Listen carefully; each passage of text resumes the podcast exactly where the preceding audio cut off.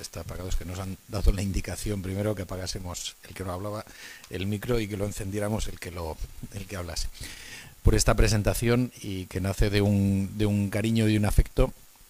que agradezco sinceramente, aunque no nos conocíamos eh, físicamente, personalmente, pero sé que ese, que ese afecto estaba ahí, ya además por toda la relación con la Asociación de Propagandistas, con el CEU, y bueno, por, por leer a este pobre jovenzuelo, una persona mucho más experimentada en, sabiduría, y agradezco por eso, por eso sus palabras. Muchas gracias también a don Demetrio por su presencia aquí la, y al recibimiento que me ha hecho antes en el seminario, acompañarme allí con los seminaristas. Eh, ya es una amistad que viene de, de largo tiempo eh, entre nuestra abadía y, él y, la diócesis de Córdoba. Y agradecer también pues, a las otras personas que han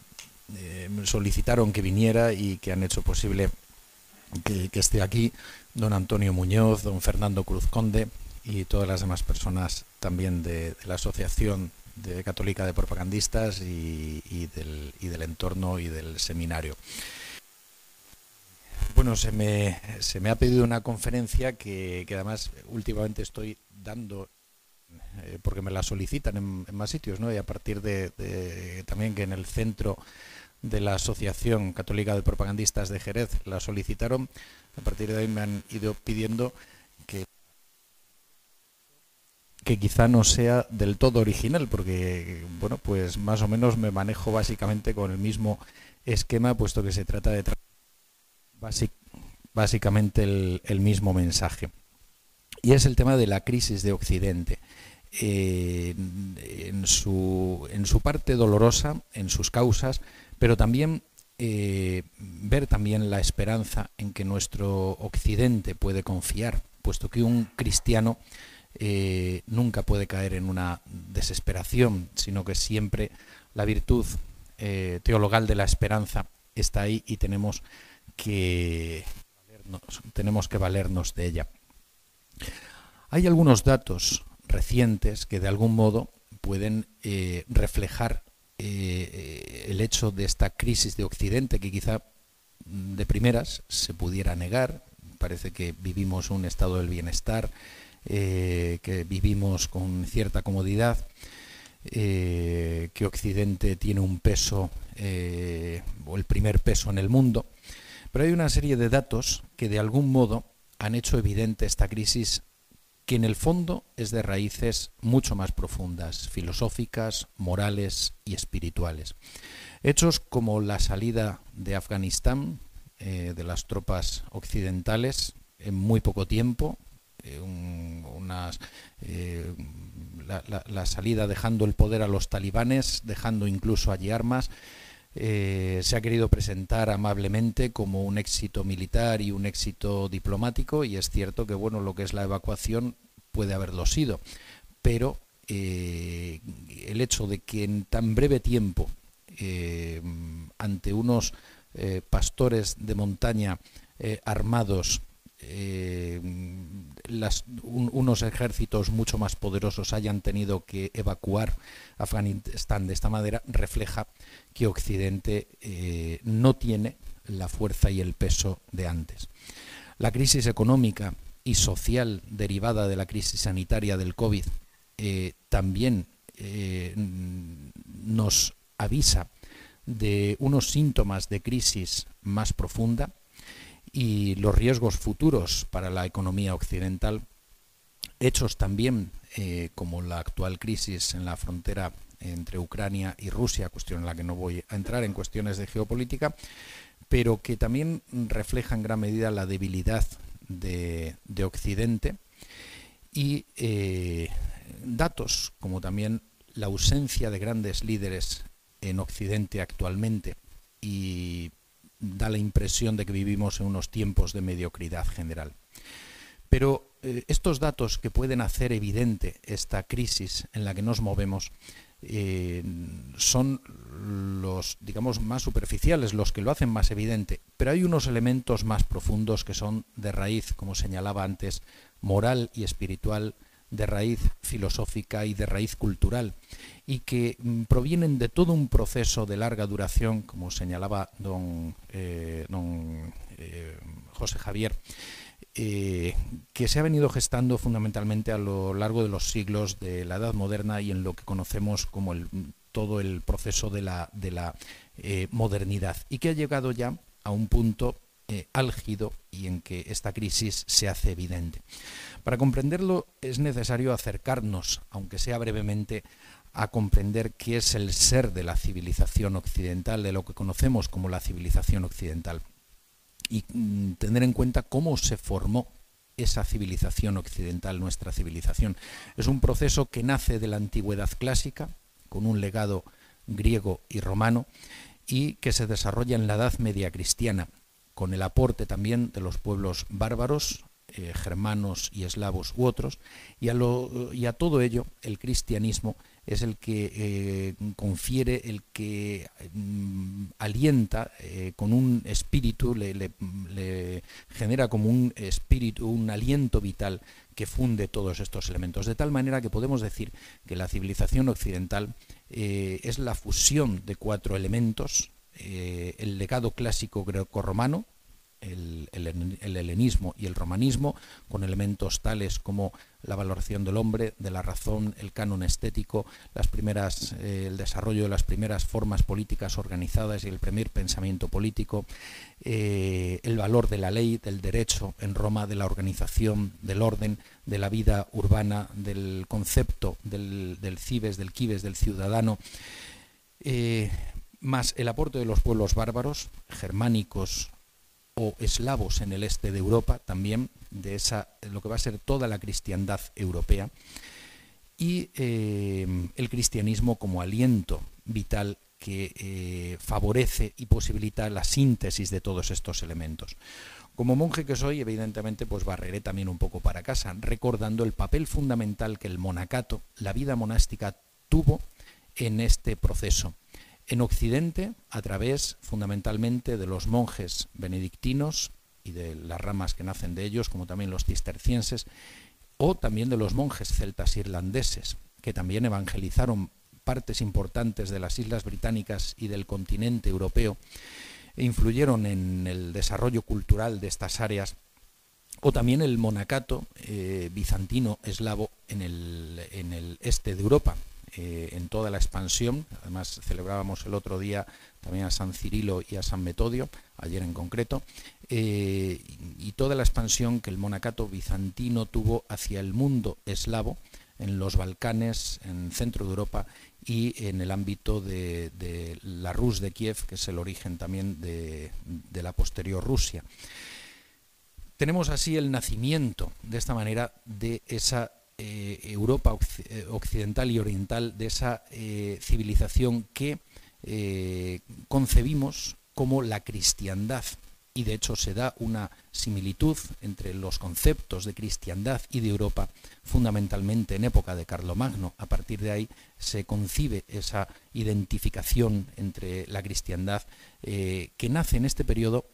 y en él mismo nacen también las naciones europeas, las patrias europeas, tanto orientales como occidentales, precisamente por la fusión de todos estos elementos. Es lo que eh, todo esto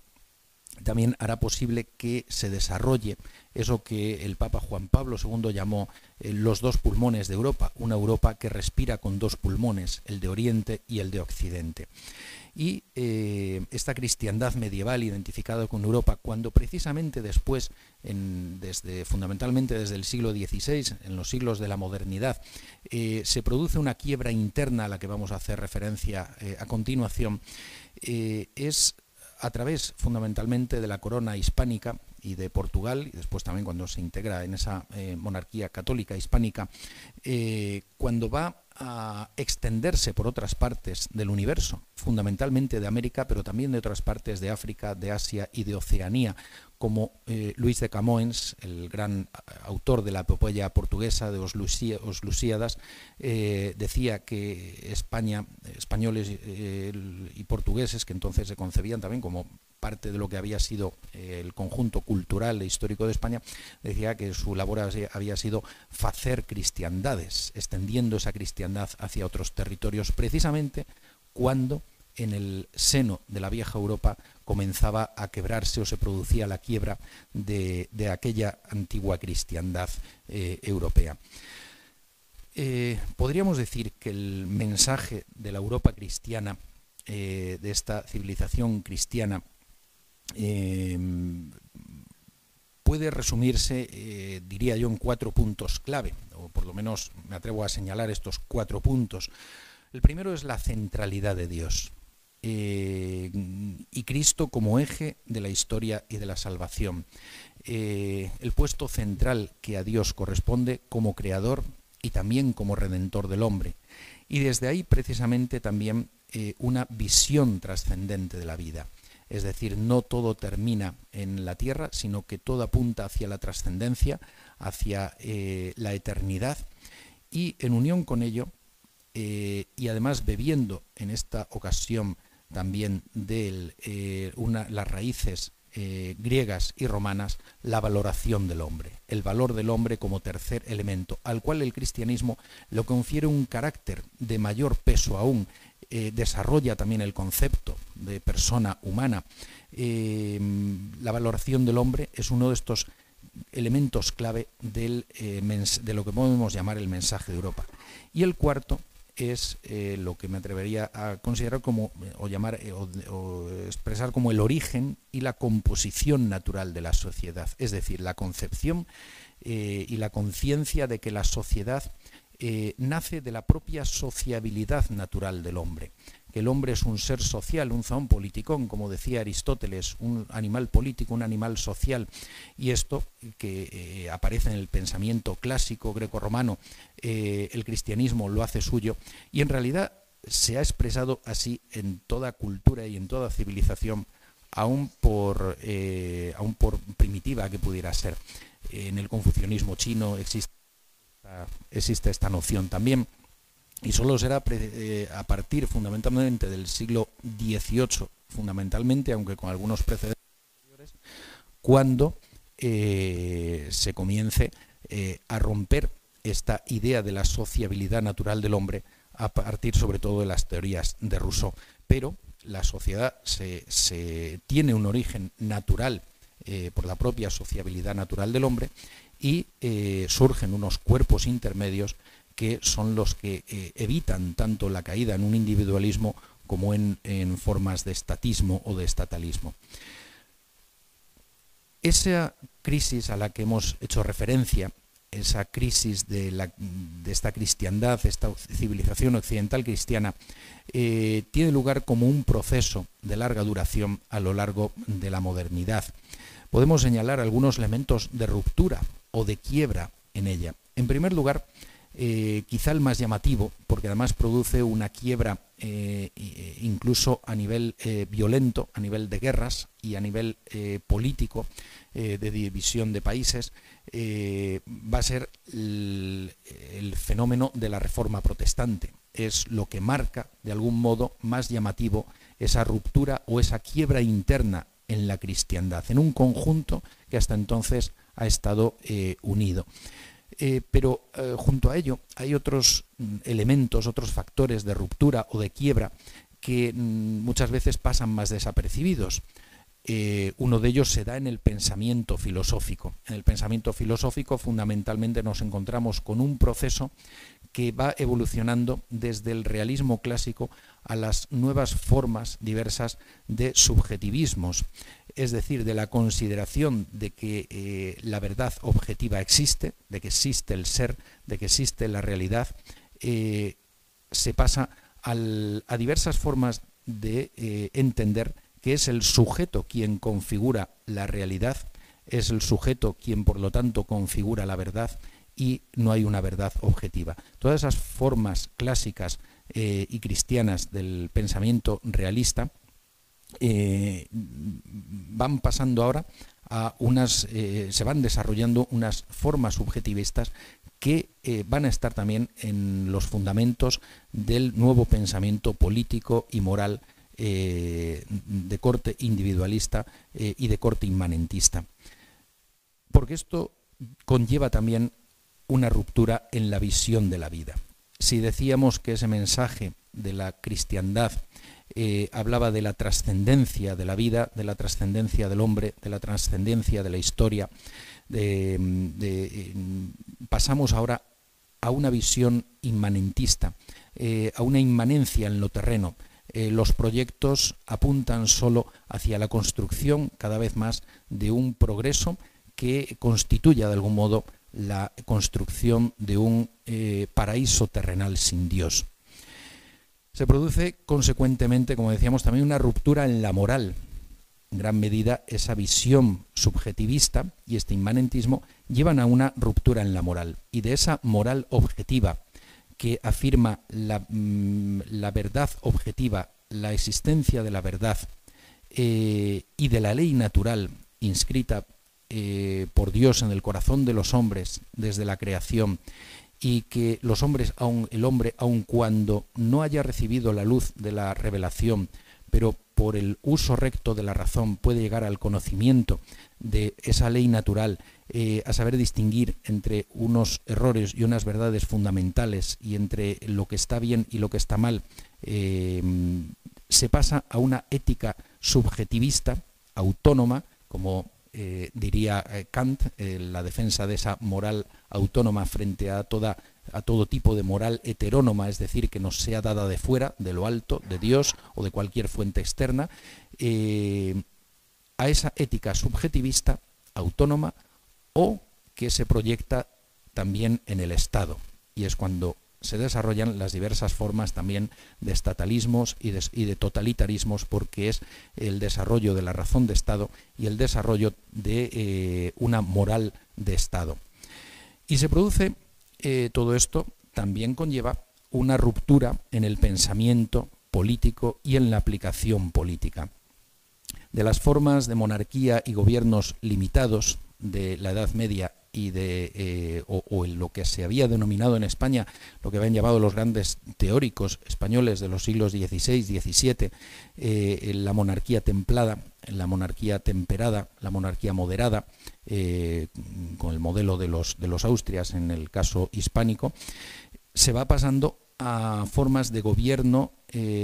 u otras formas que existían también de gobiernos limitados, repúblicas como la de Venecia, etcétera, se va pasando al, Estado absoluto y totalitario, a los diversos totalitarismos, incluido también el liberal, que también cuando uno lee a Rousseau también encuentra allí los fundamentos de un totalitarismo de orden liberal.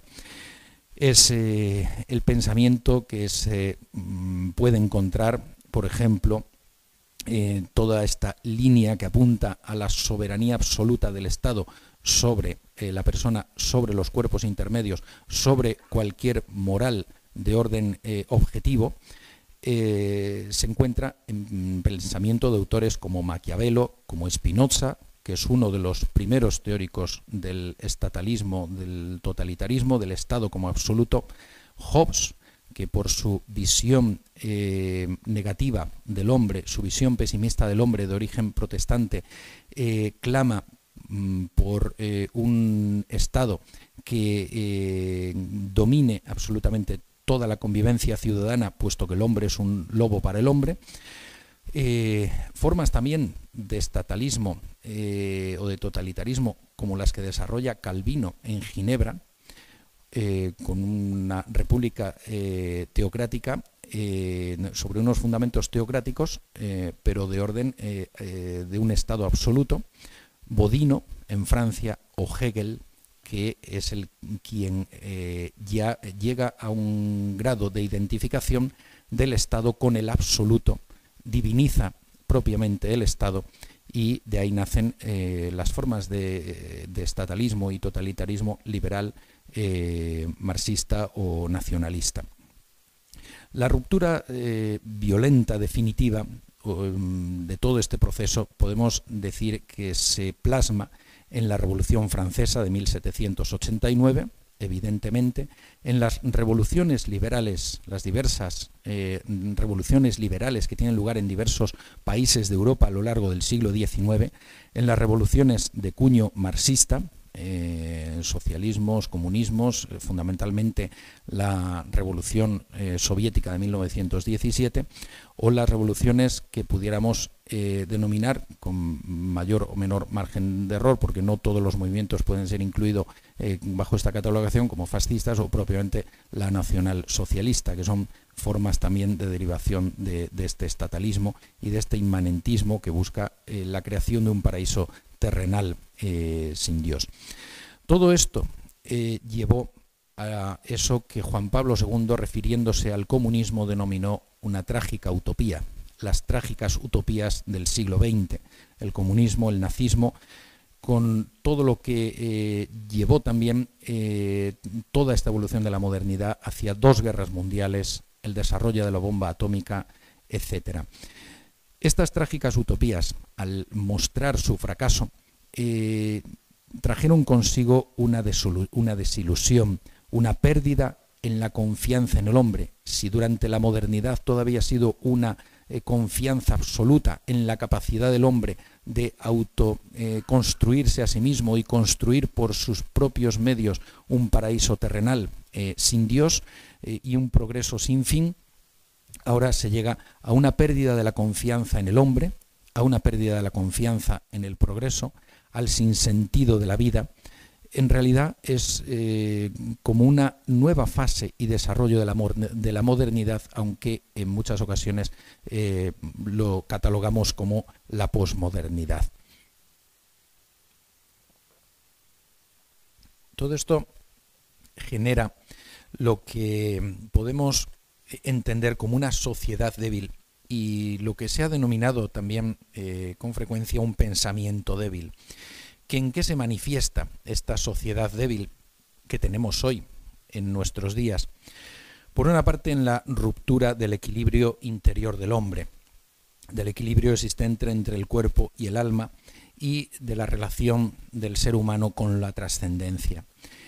Eh, una ruptura del núcleo vital y social del matrimonio y de la familia, a través de toda la mentalidad divorcista, de la inestabilidad para los hijos que suponen todas las rupturas familiares, del desarraigo que produce en ellos y todas las consecuencias psíquicas eh, y, de crisis de personalidad que supone para las víctimas de todo este eh, ambiente. Eh, una sociedad débil que se manifiesta también el desprecio por la vida del hombre, por la vida del hombre cuando eh, se valora muchas veces ya más la vida de un animal o se llega a mm, valorar, a, negar el valor de la vida del hombre a través de hechos como el aborto, la manipulación genética, la eutanasia, etc. También eh, se manifiesta en la negación de la naturaleza social del hombre, con diversas formas de individualismo, hemos hecho alusión a ello, o nuevos colectivismos, a la negación de la naturaleza del hombre y del orden natural, eh, llegándose fundamentalmente a, eh, llegándose de, algún, de algún modo ya eh, a, grados extremos como es la ideología de género, donde se niega la, el hecho mismo afirmado desde el Génesis de que eh, varón y hombre, hombre y mujer los, hombre y mujer los creó, eh, la existencia de los dos sexos, eh, se afirma una autoconstrucción constante del hombre en función de su propio sentimiento de cada momento y pudiendo variar de, estado de, de, lo que es.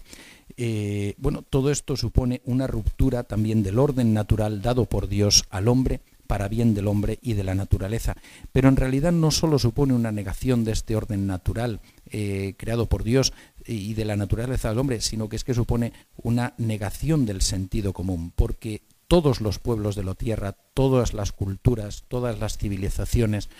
todas las religiones han reconocido siempre la existencia y la complementariedad del sexo masculino y del sexo femenino, como sucede en el conjunto de la naturaleza. Esta sociedad débil se manifiesta asimismo en la desilusión ante la vida, que incluso en manifestaciones eh, filosóficas eh, se ha desarrollado en vertientes del existencialismo, fundamentalmente del existencialismo eh, francés de, de, Sartre y Camus, y en los derivados prácticos de toda esta desilusión, el sentido de la náusea, del absurdo, del sinsentido de la vida, que incluso a la hora de la verdad se plasma también en el sentimiento de soledad de tantas personas, de tantos jóvenes, en el sentimiento de la tristeza y eh, llegando a un aumento de los suicidios. El tema del suicidio es una cuestión que normalmente los medios de comunicación eh, evitan eh, dar noticias y tiene su lógica, porque todos sabemos que tiene un efecto dominó y que cuando hay una persona que tiene tentativas de suicidio, al escuchar alguna noticia de este tipo, eh, le infunde eh, ánimo para, hacerlo. Eh, entonces, ahí es uno de los pactos que bueno pues tiene su lógica que exista entre los medios de comunicación pero sí que es cierto que las estadísticas de los suicidios son muy elevadas precisamente en los países en los que muchas veces se supone que hay un mayor bienestar y un, y un mayor nivel de vida como es en los países nórdicos eh, recientemente se han dado a conocer eh, las estadísticas españolas y eh, se ha producido un aumento alarmante del número de suicidios. Cuando los suicidios aumentan reflejan que hay una sociedad enferma de fondo, que hay una sociedad enferma, que hay mucha soledad y mucha tristeza de fondo. Y esto normalmente nace de unas causas morales y espirituales. Esta sociedad débil se manifiesta a sí mismo también en la generación de, eh, frente a todas estas desilusiones, la generación de nuevas utopías o distopías. Una de ellas, esta ideología del género. Eh, pero otra de ellas, también en alza, eh, en proceso de desarrollo es el transhumanismo, la idea del hombre cibernético, de la idea del hombre máquina, esta imagen del ser humano eh, maquinizado eh,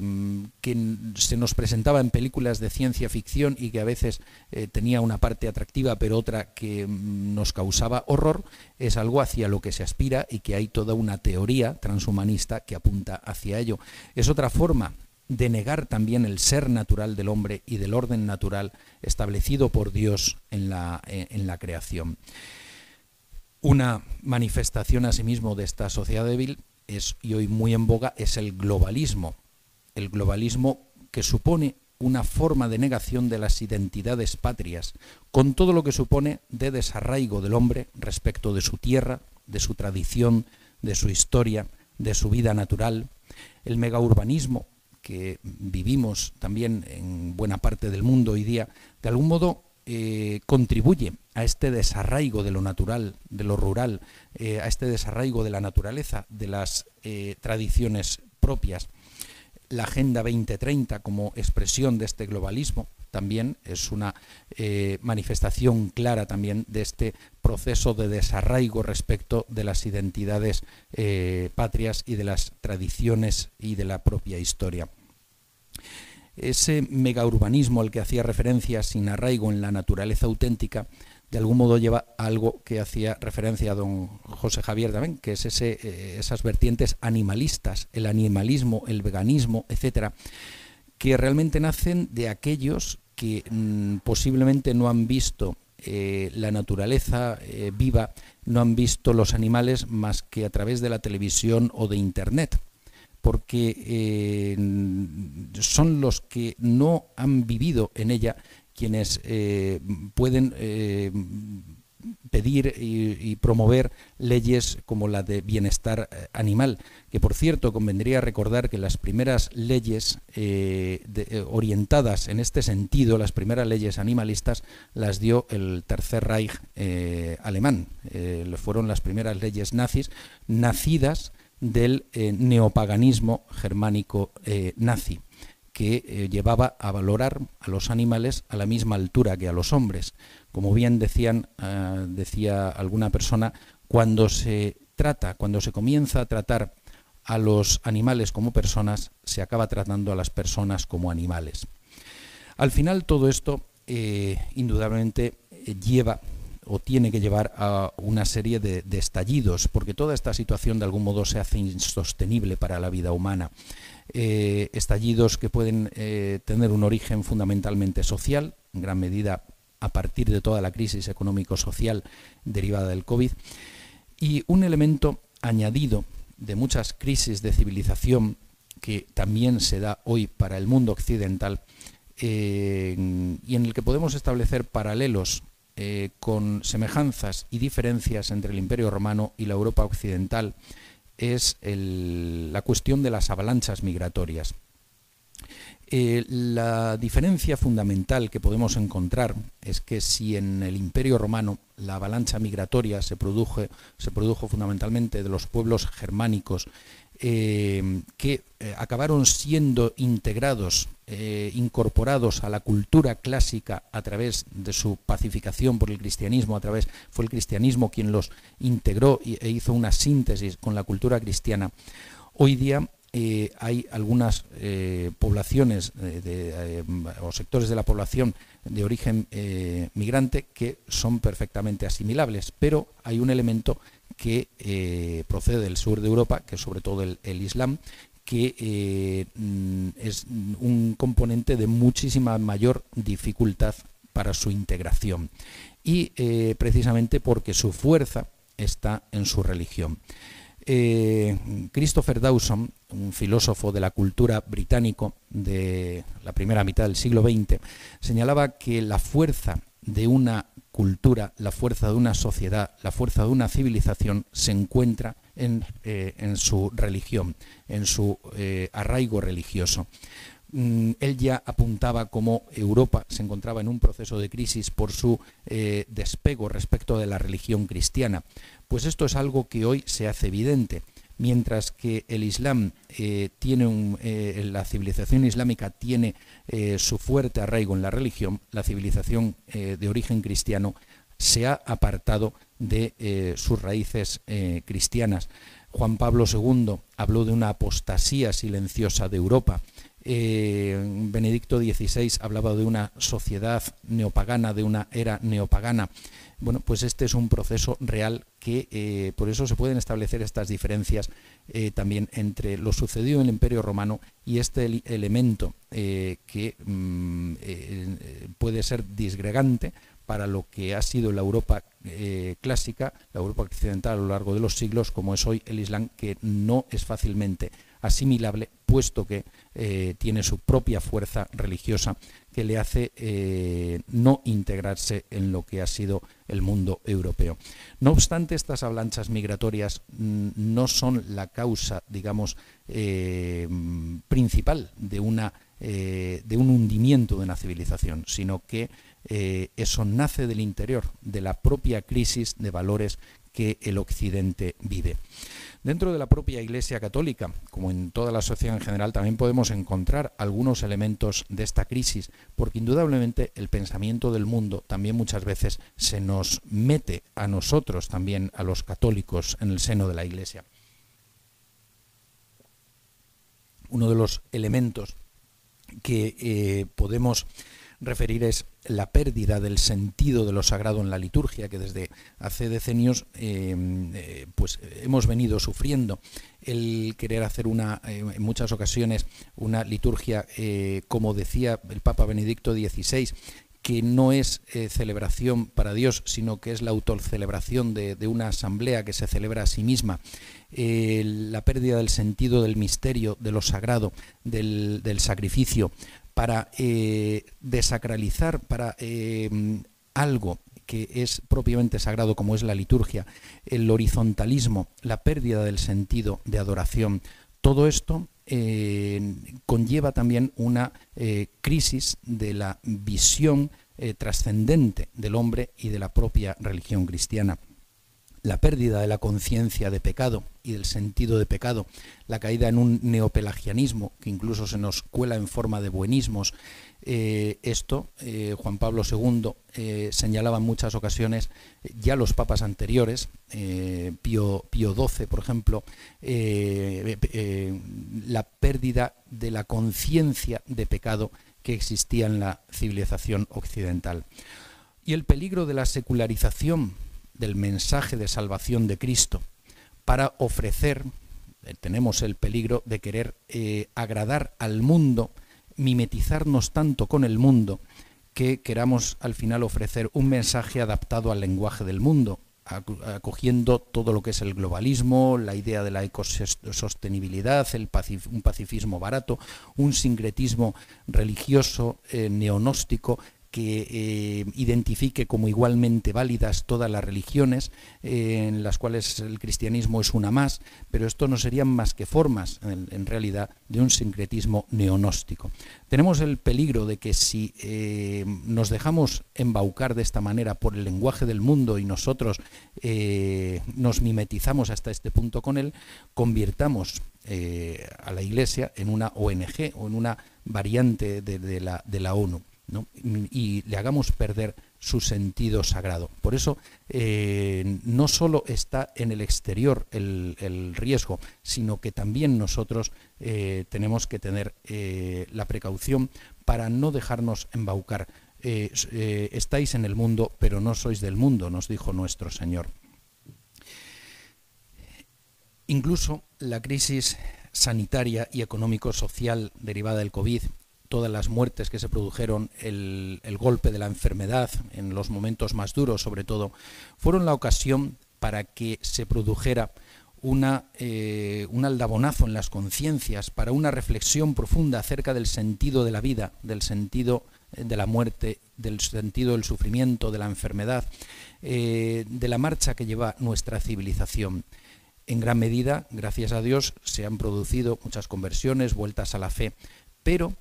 eh, en gran medida, digo, sin embargo, eh, eh, muchas veces ha sido tristemente una ocasión perdida. A veces no se ha reflexionado tanto en esto e incluso nos hemos preocupado más por las medidas higiénico-sanitarias y también incluso dentro de la Iglesia que por responder a estas preguntas profundas sobre el sentido de la enfermedad, de la vida y de la muerte. No obstante, como señalábamos, eh, mm, un cristiano nunca puede perder la esperanza. La esperanza es una virtud teologal, es una virtud sobrenatural eh, eh, dada por Dios, que de Dios viene y hacia Él apunta. es una religión de esperanza el cristianismo. es una de las tres virtudes teologales y es una esperanza sobrenatural para la vida eterna, pero que repercute también en eh, la vida, en la propia vida presente. Eh, esta esperanza cristiana se manifiesta en la visión cristiana de la historia, desarrollada ya desde San Agustín y otros padres de la Iglesia, eh, que trataron además de mostrar la armonía existente realmente entre la providencia divina y el libre albedrío del hombre. Este sentido de la providencia en la historia nos enseña que Dios no nos abandona, no abandona a la persona, no abandona a, la humanidad, no abandona a la iglesia en su conjunto.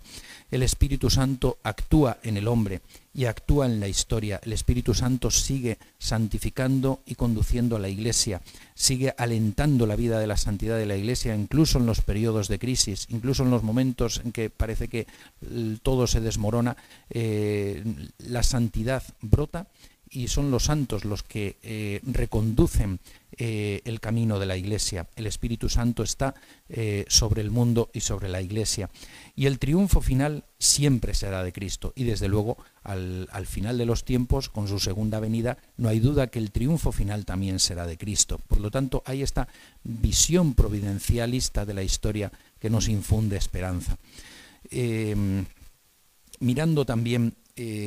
eh, podemos, podemos ver también elementos de esperanza. Eh, mirando a la Europa oriental y sin entrar en, los problemas de tipo geopolítico, porque no es mi misión aquí abordarlos, eh, que podamos ver, pero fijándonos en lo que son muchas de las sociedades que han, que han salido de la tiranía del comunismo en, en años relativamente recientes aún, podemos ver unos signos de esperanza en lo que son los países, digamos, del, eje de bisagrado, eh, Polonia, Hungría, eh, Eslovaquia, en la sociedad rusa, en la sociedad ucraniana, eh, y dejando, como digo, a un lado elementos inquietantes y de choque por políticas exteriores, incluso enfrentadas entre sí, podemos encontrar muchas veces elementos de, esperanza en estas sociedades que han vivido eh, bajo un ateísmo militante y que eh, han mostrado una, eh, un arraigo más profundo en la fe o una vuelta a la fe después de la caída de, este ateísmo comunista. una sociedad polaca que dio a un Juan Pablo II, a un padre Popielusco, que, ha dado a través de, Polonia un mensaje como el de Santa Faustina y la misericordia divina, las iglesias polacas que siguen llenas, las peregrinaciones polacas, lo mismo también eh, que se ve también signos de esperanza en otros muchos países de Centro Europa como Hungría, Eslovaquia. Eh, o eh, en la sociedad rusa y, ucraniana, he visitado las dos y he podido ver este arraigo tanto en, la religiosidad, tanto entre ortodoxos como entre católicos. Eh, y muchas veces también la falsa imagen mediática que sobre estos países del este de Europa se nos muestra en Occidente. Ex Oriente Lux, eh, de Oriente viene la luz, de Oriente nace la luz. Eh, siempre allí eh, eh, siempre en, el, occidente existía esta, esta noción y uno de los elementos que también causa esperanza es el ver las vocaciones que sigue habiendo en estos países. Otro elemento de, esperanza, pese a todo el panorama que como españoles de un modo especial quizá nos afecta el ver la evolución de los países de Hispanoamérica en años recientes, sin embargo podemos mirar con esperanza las resistencias que se producen en Hispanoamérica ante la cometida de la agenda globalista, resistencias fortísimas a la imposición del aborto, a la imposición de la ideología de género, eh, la lucha resistente de tantos eh, hispanoamericanos que reflejan así que todavía están vivas y muy vivas las raíces católicas e hispánicas de aquel continente. Y finalmente, pues debemos poner nuestra esperanza en María Santísima, eh, la Madre de la Esperanza, eh, mm, nuestra esperanza que no abandona jamás a sus hijos. Ella nos atraerá la luz y la fuerza, aun cuando humanamente podamos eh, perder todo atisbo de esperanza. Nuestra esperanza, como decíamos, ante todo es de origen sobrenatural y la debemos alentar en figuras como la Santísima Virgen María. Y de esa esperanza de origen sobrenatural podremos también tener una esperanza incluso en lo terreno, incluso en lo temporal. No me extiendo más, eh, creo así haberme atenido más o menos al, al tiempo y quedo a su disposición. Muchas gracias.